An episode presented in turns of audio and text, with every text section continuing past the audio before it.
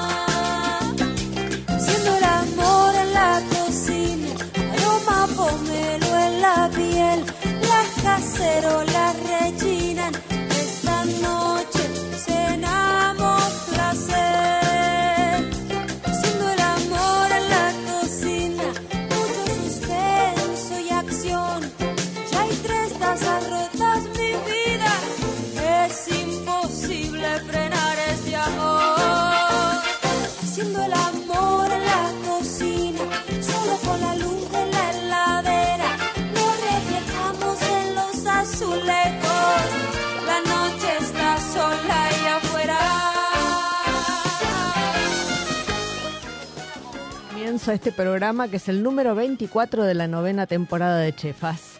En esta ocasión vamos a hablar de un proyecto que nació ya con, con un criterio de sustentabilidad en Mendoza, este, de producción de vinos y bueno, tenemos a dos eh, entrevistados para hablar de, de- de este proyecto que se llama Tres Zapas.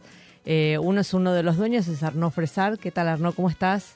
Hola Mónica, ¿cómo estás? Hola a todos, buenas tardes. Buenas ¿Todo bien, tardes. Gra- gracias por, por aceptar la invitación. Gracias a vos por la invitación. Bien. Y el, y el otro es el enólogo Luis Coita COVID. ¿Qué tal, Luis? ¿Cómo estás? Hola Mónica, buenas tardes, un gusto, saludos a todos. Lo mismo, lo mismo. Bueno, gracias a vos también por, por, este, por charlar con, con nosotros acá en Chefas. Eh, bueno, contaba en principio que, eh, que una cosa que se está viendo eh, bastante mm, eh, frecuentemente en Mendoza es que eh, muchas bodegas están volcándose a un criterio, digamos, lentamente un criterio de sustentabilidad, ¿no? De, este, de producción orgánica, de eh, mejor aprovechamiento de, de las energías este, para la producción de los vinos. Eh, y en el caso de ustedes, eh, ya desde el nacimiento, digamos, esta es como eh, la novedad, ya nacen con este criterio, ¿no? Que es como, como si fuera el criterio que, este, que, guía, que guía el proyecto. Contanos, Sí, contanos un poco cómo, cómo es esta, esta idea este, de, de hacer un- una producción de vinos este, con, un, con un espíritu sustentable bien fuerte. Bueno, para nosotros cuando, cuando empezamos el proyecto era claro que queríamos hacer una, una bodega eh, de nuestra generación con nuestros valores, algo disruptivo, moderno, algo sustentable. Tenemos que aclarar qué es nuestra generación. ¿Qué es nuestra generación? De nuestra generación, de- es verdad, es de una buena jóvenes de pregunta. treinta y pico, digamos. Esa es nuestra generación, ¿no? no que no es la mía, digamos. Los valores también compartidas para, eh, con otras generaciones. digamos. Y bueno, la idea para nosotros era de tener la sustentabilidad al corazón del proyecto, así que cuando empezamos el proyecto, a trabajar sobre este proyecto, em, trabajamos sobre el envase, haciendo una, eh, usando una botella liviana, eh, etiquetas de papel reciclado, un corcho de, eh, de caña de azúcar reciclado y trabajamos también, elaboramos los vinos con eh, un viñedo en transición eh, orgánico. Ujú. Eh, pero eso nos parecía ser bueno, pero no suficiente, porque lo que queríamos re- eh, realmente hacer es un regalo a nuestra tierra, a la naturaleza. Así que empezamos a pensar cómo podríamos tener un impacto positivo, no solo neutral, pero positivo. Es de- de decir, ofrecer algo a nuestro planeta. Claro. Y nos surgió la idea de plantar un árbol por cada botella que vendimos. Ujú. Y esto lo hacemos acá en Argentina en- eh, con la ONG Un Árbol, eh, que tiene su sede en Buenos Aires, pero tiene varios proyectos eh, en toda la Argentina, en el norte, en Patagonia, en Córdoba, en la provincia de Buenos Aires. Y lo que hacen es bastante, eh, es, es bastante interesante porque ah, toman semillas de, de árboles nativos, crecen esas semillas y después van a plantar eh, en esas zonas de, amenazadas por la deforestación o ecosistema degradado. Ujú, ujú. Qué, qué interesante esto de, de la, del, del criterio de devolución, ¿no? Este, que tal vez es una vueltita más este, a lo de, bueno, ser cuidadoso con el medio ambiente, ¿no? Cuidar el espacio donde, donde uno produce y del que uno está, está viviendo. Ahí cómo fue en tu caso, Luis, este, vincularte con, con este proyecto. Me imagino que eh, tal vez tenías experiencia previa en, en un trabajo este, en viñedos con sustentabilidad, pero bueno, este, este proyecto, digamos, circular, este, bueno, nada, me imagino que debe haber sido un, un desafío interesante para involucrarse. Sí, sí, totalmente. Había participado en, digamos, la forma tradicional de ver la sustentabilidad, que es a través de las certificaciones. Claro. Pero este proyecto va un poco más allá y materializa eh, de una forma muy visible y que impacta directamente y rápido eh, lo que el- la industria genera, digamos, durante su utilización de energía para Ujú. producir un producto que incluso puede, puede concebirse como algo muy natural, como es el vino, pero que sin duda tiene un impacto sobre el planeta como cualquiera de las actividades que hacemos. Eh, creo que lo disruptivo y lo interesante del proyecto de Tres Zapas es que toma, digamos, una medida que es efectiva, que, que rápidamente tiene un efecto eh, visible y que el consumidor puede constatar, que no que trasciende, digamos, la, la instalación de un sello en una contraetiqueta y me pareció realmente Claro. novedoso y algo con lo que además, digamos, intelectualmente me siento identificado. Claro, claro. Este, sí, es cierto. Este, mm, muchas veces se ve este, este criterio del, del uso de, eh, de plantas orgánicas a través del sello y, y tal vez, digamos, eh, digo, es eso que está muy bien, pero, eh, pero es eso y nada más, digamos. Acá, este, ir un poquitito, un poquitito más allá, eh, la verdad que resulta, resulta interesante.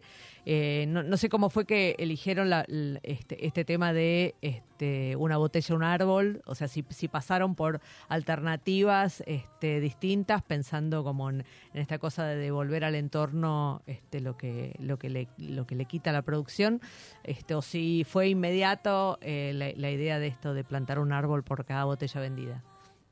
No, teníamos varias ideas como ayudar o apoyar al planeta, eh, Ujú. varias- pero para nosotros lo que era importante con eh, el concepto de una botella o un árbol es, es- es que es un concepto concreto donde el consumidor final puede ver el impacto. No Ujú. es, por ejemplo, de- mm, no sé, hacemos una donación de 10% de, de las ganancias a- o, a- o algo así, donde el consumidor no sabe realmente cómo van a, van a estar invertidos. Acá Claro. eh, el mensaje es también muy claro para el consumidor, para cada botella hay un árbol. Ujú. Permite Claro. también de, de- de- de interactuar con, eh, de interactuar con nuestro con nuestros consumidores. Claro, claro. Bueno, ahora va- vayamos, vayamos al, al principio, al nombre. Eh, bueno, cuando escuché el nombre me, me pareció este que podía ser un nombre eh, pensado por un argentino. Este, eh, tres zapas podía ser este, la argentinidad puesta en la, en la marca de un vino, este, más de los, de los vinos que se están haciendo ahora. Este, la particularidad es que, bueno, son el- los, los socios, este, son dos suizos, eh, Arnaud y, y su hermano. Este, así que, bueno, es, es- es muy simpático eh, que hayan inventado una marca eh, que podría ser, no sé, nacida y criada en Argentina, ¿no? Claro, la idea de, de- de Tres Zapas es, es el acrónimo de Tres Suizos al pie de los Andes, que mi hermano, yo y, y nuestro perro Gibbs, que nos acompaña en esta aventura.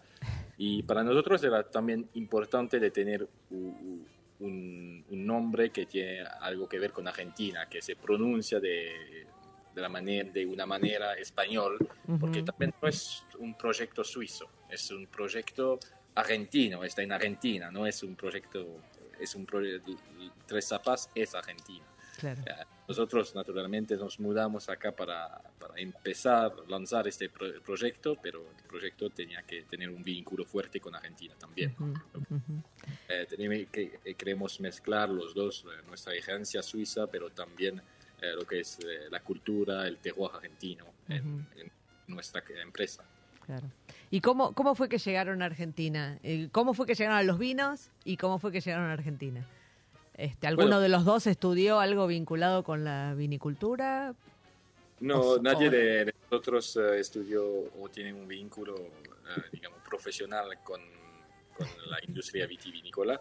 Eh, lo que pasó es que yo en 2017 hice un semestre de intercambio acá en Buenos Aires y viajé muchas veces en Mendoza. Me hice amigo con un suizo que tenía una bodega acá y bueno, como para mí, como para mi hermano, estábamos siempre apasionados del vino. Eh, nuestra abuela, que era italiana, tenía un viñedo en, en Italia y hacían eh, vino casero allá, así que teníamos ese pequeño vínculo. También nos encantó siempre la gastronomía, los maridajes entre el vino y, y, y, bueno, la, comida. Así que bueno, teníamos también este, este, digamos, esta tierra fértil para interesarnos al vino.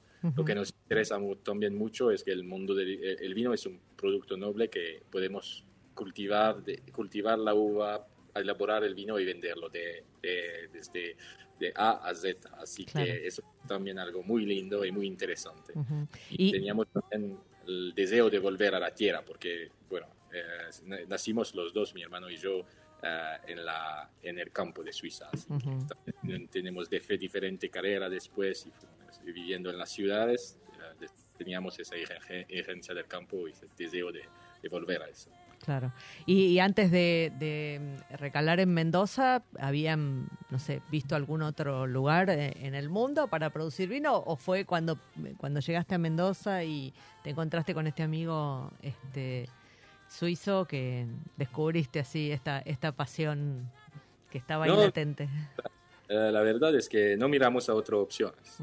Nos decidimos desde el inicio de para Argentina. Yo cuando llegué en Argentina me enamoré del país, de la cultura, también de los paisajes naturales que son maravillosos acá. Y cuando llegué en Mendoza todo, eh, vi la oportunidad que, que ofrecía ese, esa tierra, así que directamente eh, decidimos de, de, lanzar un proyecto acá en Argentina, sin considerar otro, otra alternativa.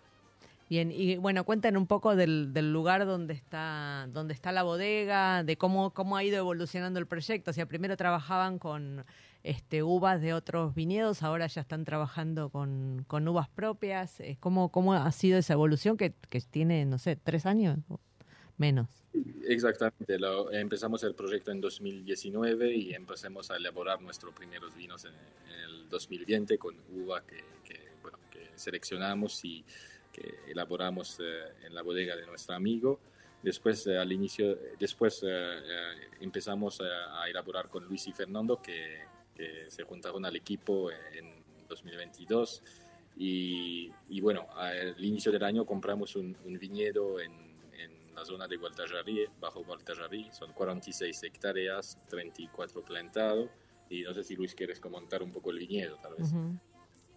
El viñedo es una apuesta interesante, está ubicado en una zona de Tupungato que, que hoy, digamos, está, está en boca de muchos de los que están en el negocio del vino, que es Gualtazarí. Es una zona de altura, una zona que tiene suelos muy rocosos, que son, digamos, suelos que promueven la concentración de, las, de, la expresión en la fruta. Y lo interesante del, del viñedo es que si bien ya disponía de una importante cantidad de variedades, es todo espaldero, digamos, es todo un viñedo tradicional, no es parral, digamos, una canopia vertical. Eh, nosotros hemos ido aumentando la diversidad y en este momento, digamos, estamos terminando un proyecto donde vamos a tener 18 variedades, mm. siendo 9 variedades blancas y 9 variedades tintas. Esto genera una, un punto de partida y una posibilidad de proyectar eh, estilos y segmentos de vinos enormes. ¿Es, es, frecuente eh, probar con tantas variedades o es, es una, una, apuesta para, para, empezar a jugar este, con, con, las distintas variedades y ver cómo van combinadas? Este... Eh, normalmente los viñedos en Mendoza no son tan variados. Claro. generalmente tienen un corazón de variedades tintas que eh, respetan la, la, distribución tradicional que tienen las variedades en Mendoza, que son Malbec, Cabernet Sauvignon, Syrah, puede haber algo de Cabernet Franc y después aparecen algunas variedades menores, como puede ser Petit Verdot, Pinot y alguna otra tinta, pero algo de Merlot puede ser, pero, pero el esquema es ese, básicamente. Nosotros acá estamos sumando Garnacha, estamos sumando Petit Syrah, estamos sumando eh, variedades blancas que hay muy poquita superficie en Mendoza. Y esto, digamos, para hacer una analogía, eh, es como disponer de una paleta de pintor con, con más capas y más colores. Entonces, no significa que vamos a hacer 18 varietales, sino que vamos a, a tener más herramientas de corte. Claro. Permite agregar complejidad al proyecto. ¿Y cómo van seleccionando las variedades que, que deciden implantar nuevas que las que han ido agregando, digamos? Cu- ¿Cuál, es- cuál es el criterio de selección? O sea, tienen Eh, muchas blancas, este, que eso me parece como llamativo, veo ahí una intencionalidad tal vez de explorar más el mundo de las blancas o, o tal vez está pensado para cortes, no sé. Sí, sí, claramente el, el proyecto de hacer vinos blancos de alta gama también es parte del mundo y del universo Tres Zapas. Eh, ¿Cómo decidimos qué poner? Usamos básicamente dos variables que son técnicas y una variable que es el perfil de los vinos que nos gusta como equipo. Eh, por un lado hacemos, hicimos un mapeo suelo en la finca que se llama un, un mapeo de conductividad eléctrica que lo que permite hacer es inferir cómo varía la textura del suelo en función de la distribución de la finca. Entonces aparecen, digamos, manchas sobre el viñedo ya existente donde uno puede identificar sectores de suelo que son diferentes, por ejemplo, que son más profundos, donde la piedra está más superficial, Y, y eso permite saber dónde el agua se retiene con más o menos facilidad y el agua es el principal vehículo de los nutrientes. O sea, Claro. eso nos indica tipo de suelo. O sea, que están haciendo microparcelados, digamos. Sí, dentro de un viñedo ya existente estamos convirtiendo en parcelas más pequeñas. Y la otra variedad es el la otra variable es el clima, Claro. que eh, estamos en una región donde eh, es más bien templado fresca la región y hay variedades que eh, en clima cálido se desempeñan bien, que si nosotros las plantamos en esta zona, eh, quizás no vamos a obtener la, la expresión y la, la pureza, digamos, que, que necesita esa variedad. Entonces, segmentamos en función del clima, que es el moderador más grande, digamos. Claro, Y después, por supuesto, buscamos cosas que también nos gusten y nos diviertan, ¿no? claro, claro. Claro. Pero, pero ta- tal vez puede ser que no, no mm, se exprese como lo hace habitualmente la variedad, pero que, que te aporte tal vez la acidez que, que estás buscando en alguno de esos vinos, de esos, de esos cortes que estás, este, no sé, planeando desarrollar. Este, Sí, Claro. jugamos con eso, digamos, las variedades tienen lo que se llama un largo de ciclo, que es cuántos días pasan desde que la variedad brota hasta que uno la puede cosechar. Eh, y tenemos, por ejemplo, variedades plantadas que tienen 180 días de ciclo y otras variedades que tienen 40 días menos. claro. Y algunas que tienen 40 días más. Entonces, digamos, en ese espectro uno juega y tiene componentes de frescura, componentes de, de un perfil aromático floral, componentes de un perfil frutado. Y todo eso luego se, se dimensiona, digamos, para ser elaborado en una bodega que está concebida para ese viñedo. Cada capacidad está pensada para eso. Claro, claro. Recién eh, mencionabas este eh, el, concepto de eh, vinos que nos gustan como equipo. ¿Cómo, cómo se cómo se logra esa no sé este esa construcción de qué, qué es lo que me gusta a mí este y qué quiero que logremos trabajando juntos? Este, te- te- es una, es una pregunta de recursos humanos casi, pero este, pero me resulta interesante porque, bueno, eh, me parece que es probando vinos y probando muchos vinos que uno se empieza a entender. Eh, cuenten un poco cómo fue la experiencia esta entre ustedes.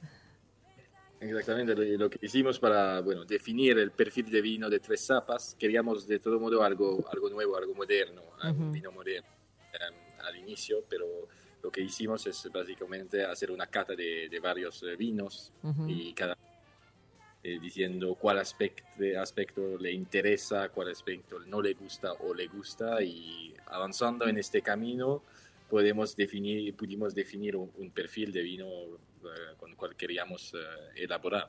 Claro, claro.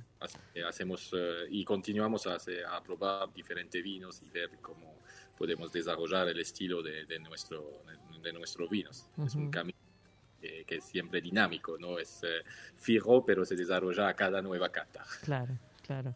Claro, porque digo, eh, si bien hay palabras que definen algunos gustos, este, a veces hay gustos que no se definen por las palabras, ¿no? Que es como este, comprender lo que estás tomando para poder explicarlo. Este, y así, bueno, armar este lenguaje común que claramente tenés que construir con el enólogo que va a hacer los vinos, ¿no?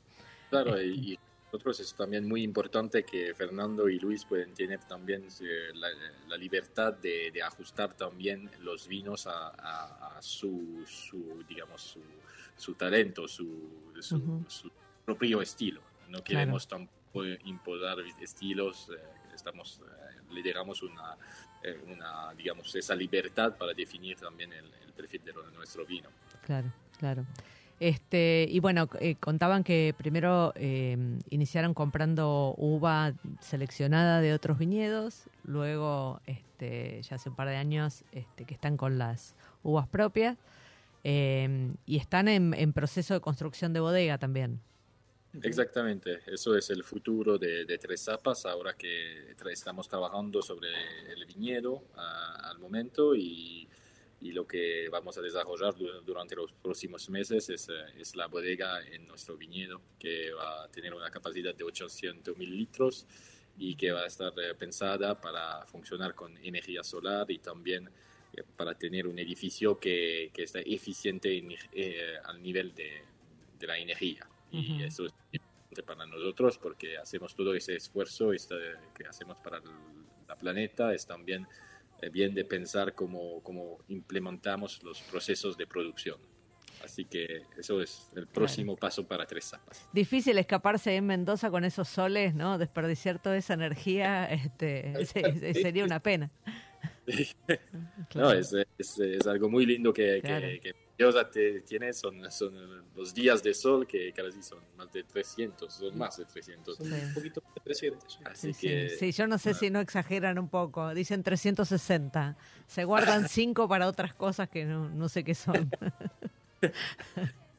Escúchame, ¿cómo, ¿cómo es esto de vivir en Mendoza? ¿Ya estás instalado en Mendoza este, eh, de forma permanente, me imagino? ¿no? Este, Arnaud, ¿cómo, cómo es? Eh, porque, bueno, a Luis no le vamos a preguntar porque... ¿Sos mendocino, Luis? Sí. Soy mendocino, sí. O sea que... Pero ¿cómo es para vos, no? Este... Claro, es, es, una nueva experiencia de todo modo para mí, porque vengo de otro país, otro continente, otro clima, otro, otra cultura. También. Y bueno, estoy viviendo acá desde el mes de, bueno, permanente desde el mes eh, de octubre pasado, en 2022, cuando me mudé y hasta ahora me encanta. A mí siempre me encantó el paisaje, la cultura argentina, así que me acostumbré muy rápido y bueno, estoy muy feliz de estar acá, me, me gusta todo, así que, que no, estamos uh, viviendo bien acá. Muy bien, el perro también se acostumbró. Al, el perro al inicio eh, estaba, eh, tenía un poco demasiado calor, pero se acostumbra con el tiempo. Claro, Suiza poco, un poco más frío, así que, que bueno, al inicio sufrió un poquito, pero ahora está acostumbrado. Bien, muy bien. Bueno, ahora les propongo que me acompañen una breve pausa y luego seguimos conversando, ¿les parece? Vale, perfecto. Bien. Bueno, esta semana en una provincia, un producto, vamos a hablar de la chirimoya. La chirimoya es una fruta típica de las yungas jujeñas y fruto del chirimoyo. Es una especie que suele cultivarse en climas tropicales de distintas partes del mundo también conocida como cherimoya o chirimuya. Su nombre proviene del quechua chiri frío y moya semilla. Mientras que su exterior recuerda al alcaucil, su pulpa es refrescante y muy aromática, con un sabor ligeramente ácido que recuerda una fruta entre la ananá y la banana. Se cree que se trata de una fruta andina proveniente del Perú, cuya domesticación se remonta a más de 2.000 años antes de Cristo. Suele pesar entre 200 y 800 gramos. Tiene una forma acorazonada y una piel verde lisa que se va oscureciendo a medida que va madurando. Como su piel es bastante fina, esta fruta es muy delicada a la hora de manipularla. En su interior se encuentra una pulpa blanquecina más amarillenta en la zona cercana a la piel cuando está madura. Y cuando está madura la carne se vuelve tierna, dulce y aromática, con semillas negras de gran tamaño que son fácilmente removibles. Al ser un fruto climatérico, continúa madurando durante algunos días posteriores a su cosecha. Aunque tiene fama de ser una fruta calórica, es un, alimento muy saludable y, con muchos nutrientes. Bueno, cuenten las redes sociales de Chefa si la han probado y qué les parece esta fruta. Ahora sí vamos a una pausa y seguimos conversando con nuestros invitados. ¿Sabías que podés asociarte en forma directa al Hospital Alemán? Pensado para hacerte la vida más fácil. El alemán tiene un plan médico propio con el beneficio exclusivo de cama asegurada. Prioridad en turnos y el 50% de descuento en la farmacia propia. Las cosas que no están en tus planes son las que necesitan un plan. Asociate llamando al 0800 555 2700. Superintendencia de Servicios de Salud 0800 222 Salud 72583 www.sssalud.gov.ar. Inspección en el Registro Nacional de Entidades de Medicina Privada número 1086. Radio Monk. El aire se crea. ¿Te anda lenta la computadora y no sabes a quién llamar? ¿Te interesa instalar cámaras y querés verlas desde cualquier parte del mundo? ¿Necesitas asesoría para comprar un equipo? Llámanos. Somos Mantis Tech. Mantis Tech te acompaña como lo hace con Radio Monk. Visítanos en www.mantistech.com.ar o por WhatsApp al 11 60 57 90 00. Mantis Tech. ¿Te falta aire? Encontralo en Monk. Podés escucharnos en vivo las 24 horas en www.radiomonk.com.ar. Descargarte nuestra aplicación para Android en TuneIn o en Radio Cat. También nos encontrás en Mamá, en Spotify y Mixcloud. Y hasta podés vernos suscribiéndote a nuestro canal de YouTube. Demasiado aire. Dulce Beso es una yerba misionera elaborada con palo. Un mate ecológico con más de dos años de estacionamiento natural y un inconfundible sabor ahumado. Dulce Beso, es riquísima. Es misionera. Pedidos por mensaje privado en Facebook, arroba yerba dulce beso, o por mail a yerbadulcebeso arroba gmail.com. Escuchanos en www.radiomonk.com.ar o descargate nuestra app, disponible en Play Store como Radio Monk. Recorre junto a Mónica Albirzú los sabores de la gastronomía, sus secretos y lo que nadie te cuenta en Chefas. Hasta la última amiga. Productos con indicación geográfica. Esta semana vamos a hablar justamente de un producto suizo. A ver si, si nos ayuda nuestro invitado después a ver cómo lo maridamos. El ver- verdadero queso Gruyère se elabora en los Alpes suizos y tiene un, un tiempo de maduración que ronda entre los 6 y los 10 meses. Considerado como el rey de los quesos, se calcula que se producen unas 10.000 toneladas de este queso por año. Una de las cualidades que diferencia este producto del resto es la calidad de la leche de las vacas suizas. Se dice que las vacas suizas son las más felices del mundo. Por ley solo se las puede ordeñar dos veces eh, diarias, pastan libremente y no consumen ningún tipo de antibióticos. Si, llegan a estar enfermas, esa leche de, de ordeñe se descarta. Una vez ordeñada la leche, debe ir a la quesería más cercana y por norma las queserías solo pueden recibir leches de vac- vacas ordeñadas a 20 kilómetros a la redonda. Los queseros elaboran Gruyère los 365 días del año. Al tratarse de un queso realizado a partir de leche cruda, el ordeñe no debe superar las 18 horas hasta que entra al, al proceso de elaboración.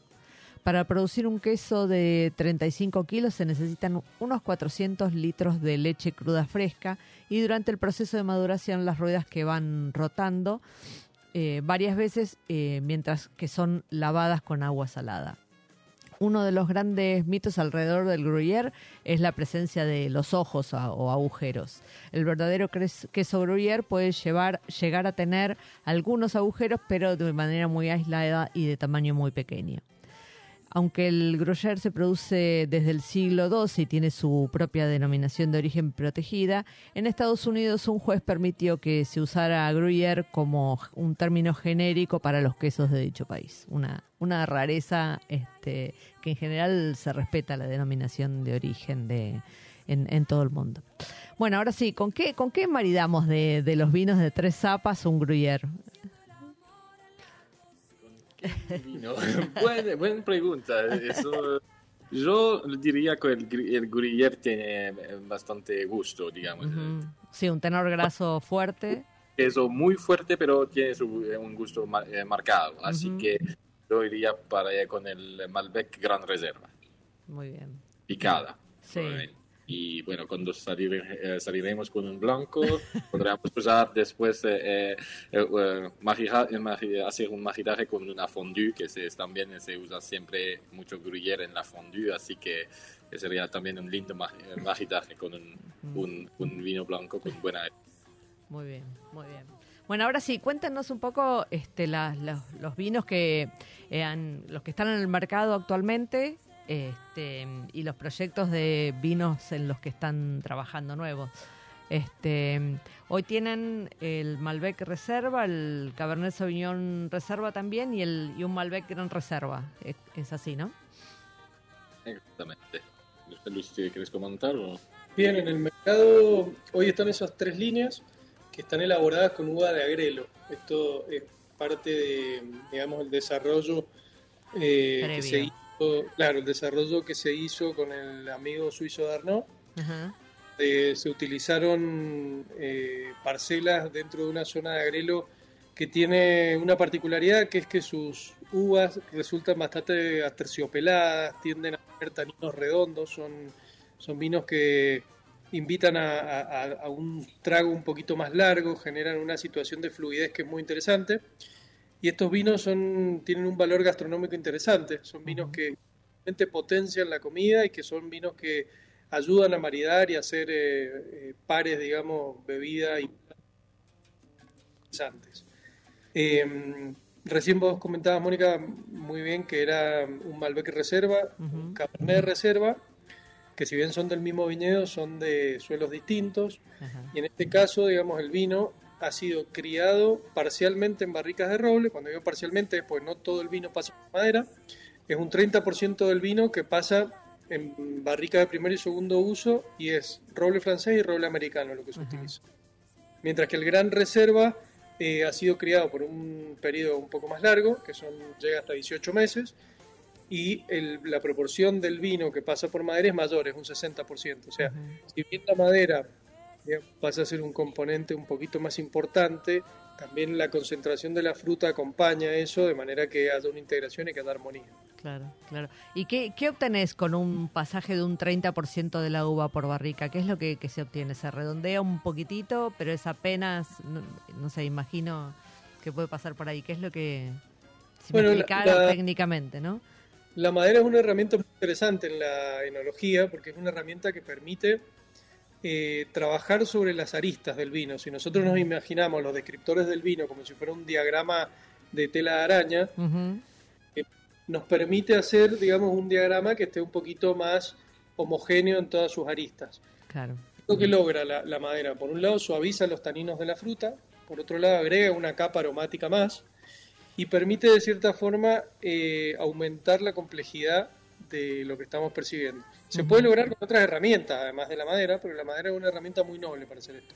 claro. Cuando pasamos una parte del vino y no la totalidad, lo que logramos es que la madera esté presente de cierta manera como si fuera el maquillaje sobre un rostro que no tapa las facciones, digamos, originales, sino que simplemente resalta Una base, claro.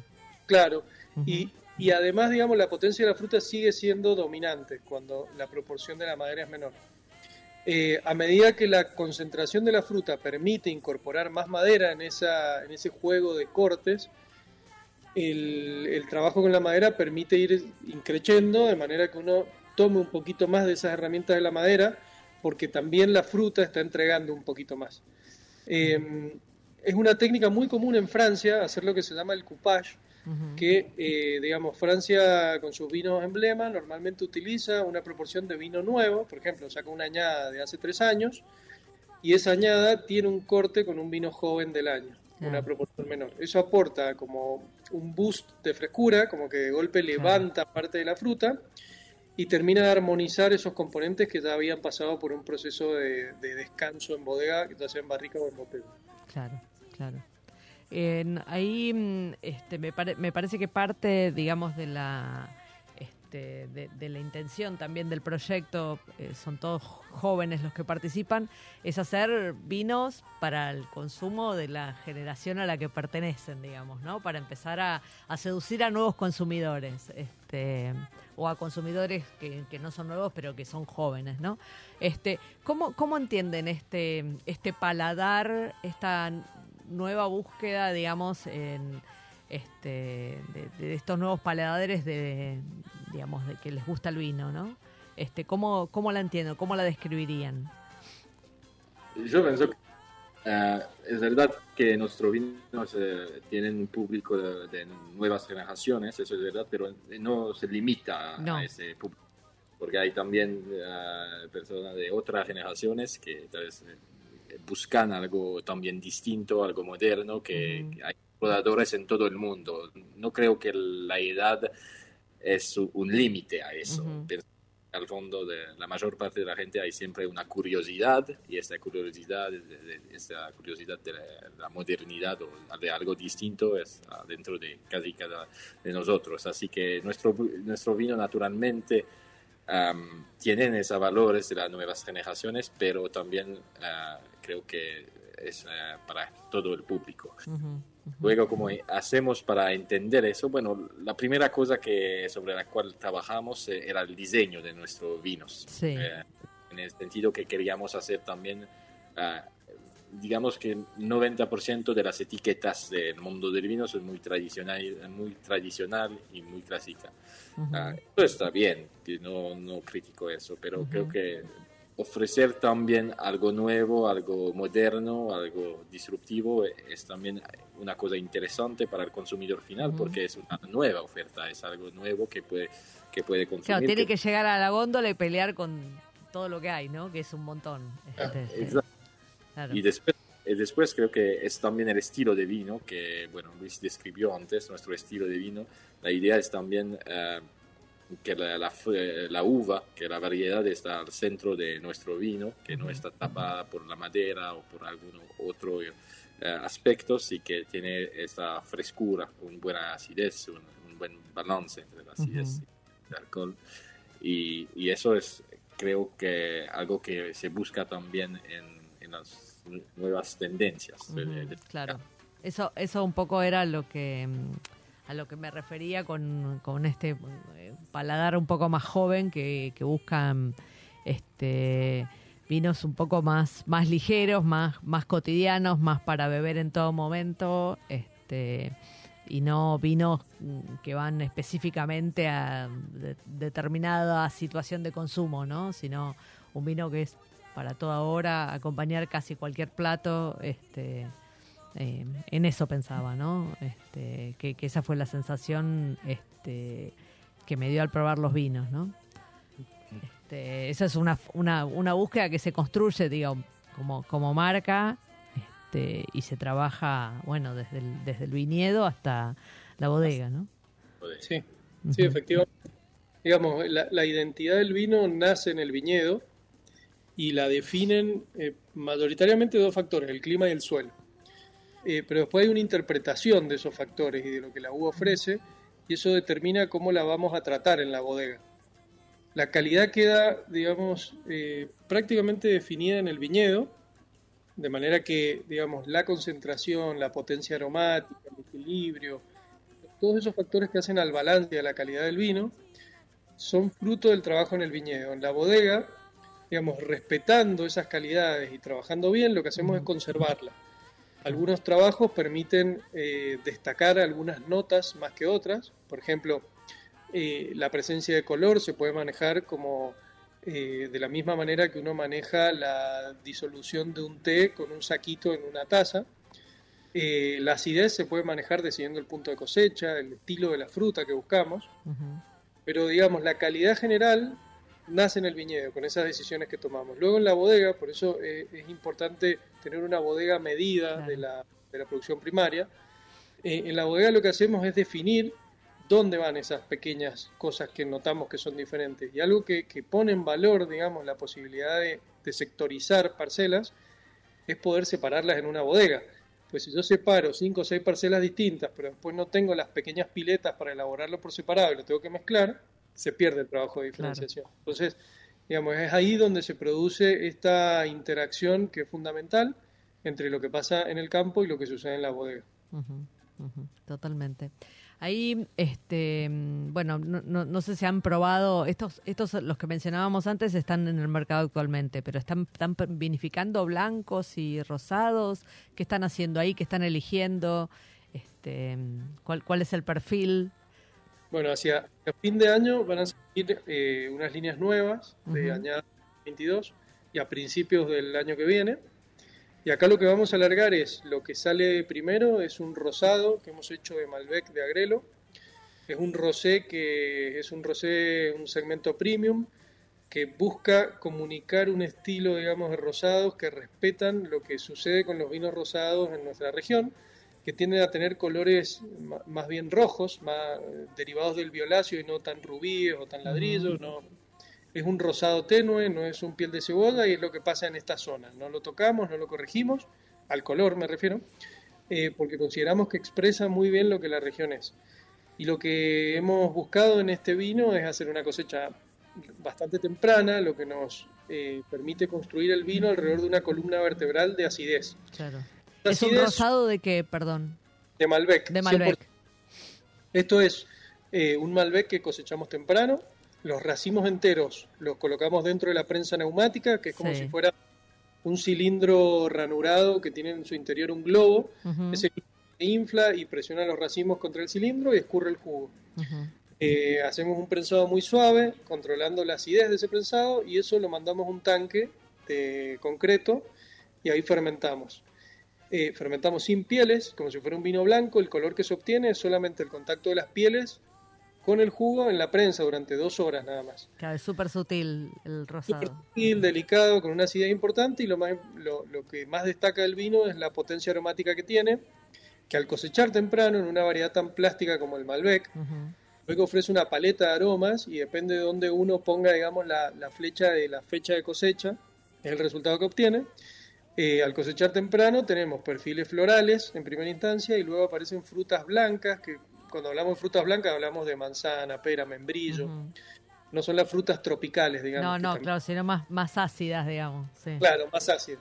Y aparecen frutas rojas en una segunda capa, pero no frutas negras. O sea, aparece Claro. frutilla, eh, aparece alguna frambuesa. y- Arándano. Claro. Claro. Y, y no, no aparecen las cerezas negras, no aparece el casis, que el Malbec también lo puedo expresar en otro momento. Ujú. Ese es un lanzamiento que es el, el- el más temprano que viene en el año.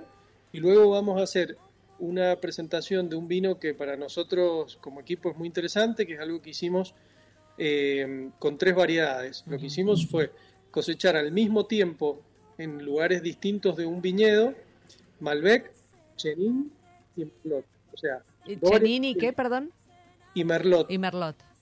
Son dos variedades tintas y una variedad blanca, en una proporción menor la variedad blanca, que se cosecharon juntas y se elaboraron juntas, como si fuera, digamos, una única uva. Eh, este cofermentado, digamos que es un, eh, es un cofermentado seleccionado de qué proporción poníamos de cada una de las variedades, tiene una nariz interesantísima porque aporta, digamos, cada variedad una capita de complejidad que hace difícil definir si uno no sabe qué está tomando, qué varietal está tomando Claro. pero además esto lo, lo conjugamos con una crianza que le permitió al vino realmente manifestar una, una cantidad, digamos, de, de percepciones aromáticas y de percepciones táctiles en boca, o sea, cuando decimos percepciones táctiles en boca, en la boca cuando uno prueba el vino no solamente es lo que percibe a nivel gustativo, sino también es la textura, lo que siente Claro. En las encías, en la lengua, y esa sensación, digamos, hace que el cerebro permita construir una experiencia del vino que cambia cuando la textura, digamos, cambia, cuando siento que la saliva se coagula más, que el vino da una sensación más rugosa, cuando percibo que se genera saliva en, el- en los laterales de la boca porque la acidez está es importante. Lo que logramos con este vino, digamos, es buscar dentro del universo de las sutilezas, porque es un vino que, digamos, es delicado, ¿no? no es un vino opulento, no es un vino que tiene mucho de todo, Sí. sino es un vino sutil que permite explorar estas áreas de los assemblages, de los cortes, que creo que es un universo interesantísimo y que, que lo vamos a ver eh, expresado en, en mayor frecuencia en los vinos por venir. Claro. Cuando hablabas de crianza, ¿a qué te referías? ¿Cuánto, cuánto tiempo tiene, tiene crianza en, en barrica de roble y cuánto tiempo? Tiene crianzas en barricas de roble y lo particular es que hemos usado un roble que no es ni francés ni americano, un roble que se dice del Cáucaso, que algunas personas le dicen que es un roble ruso. También se usa el nombre de Eslavonia, como si fuera Ah, Europa del sí. Este.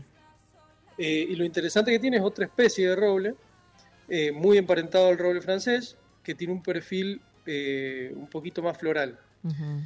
Entonces, eh, es muy interesante para estos vinos que no tienen una gran carga tánica y que se amalgaman muy bien con maderas que van, digamos, en la misma dirección aromática. Claro.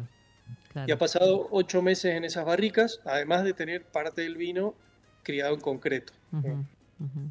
O sea que de, de los tres este, originales que habíamos mencionado, ¿no? El Malbec, eh, el Cabernet Sauvignon Reserva y el Malbec eh, Gran Reserva, eh, van a sacar cuántas cuántas líneas más o cuántas mm, vinos 20 nuevos más están Sí, planeando. 2023 Sí. sale solo el rosé. El rosado, ok. Ahora, quizás más adelante saquemos el blanco también. Ajá. Y eh, 2022 vamos a tener el blend, que es un cofermentado, un Ujú. Malbec y un Cabernet Sauvignon, que están, digamos, en el segmento premium por encima del Gran Reserva que recién mencionabas que ya está en el mercado. Bien. Eh, ya, ya es como un portfolio, ¿no? Este, interesante para, para salir. No, no, sé, no sé en qué momento, cuando te dedicas a hacer esto, eh, decís, bueno, ya está, o sea, hago vinos. Este, ¿Cuándo dijiste eso, no? No, creo que, que, bueno, a, un momento, bueno, yo trabajaba en el mundo de las finanzas atrás de una computadora la mayor parte de, mi día y bueno, como lo dije antes, yo nací en el campo, tengo esa cultura eh, de ver de ver el verde o de ver la naturaleza, así que bueno, estaba atrás de mi computadora y teniendo también la, la charla con mi amigo, nació esa, esa idea de volver a la tierra y es así que un día te dice, bueno, yo quiero hacer otra cosa de mi vida, así que me lanzó en el proyecto. Ujú, ujú. Pero ¿cu- ¿cuándo fue ese momento? O sea, ya con tu primer botella dijiste, bueno, listo, esto es lo que a partir de ahora es este lo que soy y lo que hago. No, eh, creo que era, era claro para nosotros cuando empezamos a trabajar en 2019 que a futuro queríamos dedicarnos a eso. Así que una vez que nació la idea y que pudimos eh, desarrollar eh, el concepto empresarial, después todo lo que también si seguimos trabajando unos años eh, hasta 2022 eh, en Suiza, eh, siempre estaba en nuestra idea de, eh, de, de mudarnos acá. Claro. ¿no? Era, era, para nosotros era realmente el proyecto de una vida, ¿no? era algo que hicimos eh, al lado, ver si funciona o si no funciona y después tomar una decisión. Eh, para nosotros, el cuando empezamos el proyecto, era claro que, que si, si íbamos a, a lanzar ese proyecto, necesita, ne- necesitábamos eh, dedicarnos a, a 100% y, y de cambiar de, de vida y de cambiar de país y de, y de empezar con, con esta maravillosa aventura. Claro, claro. ¿Cómo, cómo lo están vendiendo? Este, ¿Están vendiendo todo en el mercado interno? ¿Están exportando? Eh, ¿cómo, ¿Cómo es la distribución? ¿50-50? Eh, ¿En qué mercados están pensando? Bueno, ahora la- empezamos con el, eh, el mercado interior. eh, bueno, la- empezamos la, la semana pasada eh, con varios ca- canales, eh, can- el canal online de, de nuestra tienda online, también eh, tenemos los canales clásicos que son eh, la- los canales de distribuidores, eh, a través de res- eh, restaurantes, y vinotecas, etcétera. Ah, en Buenos Aires tenemos varios lugares donde vamos a estar presentes en Argentina. Y bueno, la idea para noso- nosotros es tener un 70% eh, de exportación y 30% de- en el mercado interior. Y eso, digamos, lo- ¿le están pensando en qué países para exportación? Eh, Bueno, ¿Están pensando en la- Suiza? O sea, vino Sí, claro. para, para, para tu gente, digamos. Claro que Suiza va a tener un, un rol importante porque es también nuestra, nuestras raíces, así que, que tenemos eh, también un vínculo fuerte con Suiza, así que naturalmente Suiza es un objetivo de exportar a ese, pa- ese país, pero creo que también en general en Europa del Norte, el- Claro. también en los países escandinavos y, y América del Norte, digamos, Ujú. son países eh, donde vemos una demanda para ese tipo de proyecto que está, eh, es tal vez un poco más marcada ahora. Después hay países muy interesantes para exportar, como Brasil, que es también una economía muy grande, hay mucho consumidor, crece mucho, así que es un país muy interesante. Eh, también pienso que con el tema del árbol, que, ellos tienen mucha, la, mayor parte de la Amazonas y sabemos todos que hay muchos incendios eh, voluntarios en la Amazonas, así que es algo que podríamos ayudar también acá en Brasil porque al internacional trabajamos con la ONG One Tree Planted, que es, una, es una ONG internacional y tiene varios proyectos en Amazonas, en África, en Asia, en América del Norte. o, sea que siempre eh, la situación de una botella, un árbol es en el país, digamos, que consume esa, esa botella. Claro, es, es, lo que queremos hacer. a veces hay países que no necesitan árboles. Por ejemplo, no se necesita árboles, el, el bosque crece cada año. Claro. Hay países como Brasil, como Canadá, donde hay, hay deforestación y, nuestro objetivo es naturalmente que, eh, que el consumidor brasileño paga una botella y se planta el, digamos, el árbol en su país. y, cierto, pero eso es también una charla con, con el importador, con el distribuidor, con, con toda la cadena, no es una, una, decisión unilateral. Claro, claro, por supuesto, por supuesto. Bueno, y, ese ese primer vino que hicieron, ¿qué, qué, qué, te, ¿qué te pasó? ¿Qué es lo que, o sea, te juntaste con tu hermano y qué pasó? ¿Les gustó? Este, ¿Les gustó porque era de ustedes? ¿Les gustó porque estaba buenísimo? No, eh, lo, charlamos también con, eh, con, mi hermano, no es eh, yo que lo hice y que después le hice probar. Digamos, nos reunimos un poco de la misma forma que, que, que hicimos con Luis y Fernando, nos reunimos con nuestro amigo suizo y, empezamos a charlar del perfil del vino, de cómo, de cómo hacerlo y, y, bueno, llegamos a, un primer resultado. Así que bueno, nos gustó y, y bueno, después que como queríamos independizarnos, eh, encontramos a Luis y Fernando y naturalmente los vinos tienen un perfil diferente y vamos a evolucionar en el tiempo con, eso. Creo que cada enólogo tiene también su pata, su, marca, así que Sí, totalmente. La, la, la, huellita la huellita que va dejando, ¿no? Este, es un, es un traje a medida. Exactamente. Claro, claro.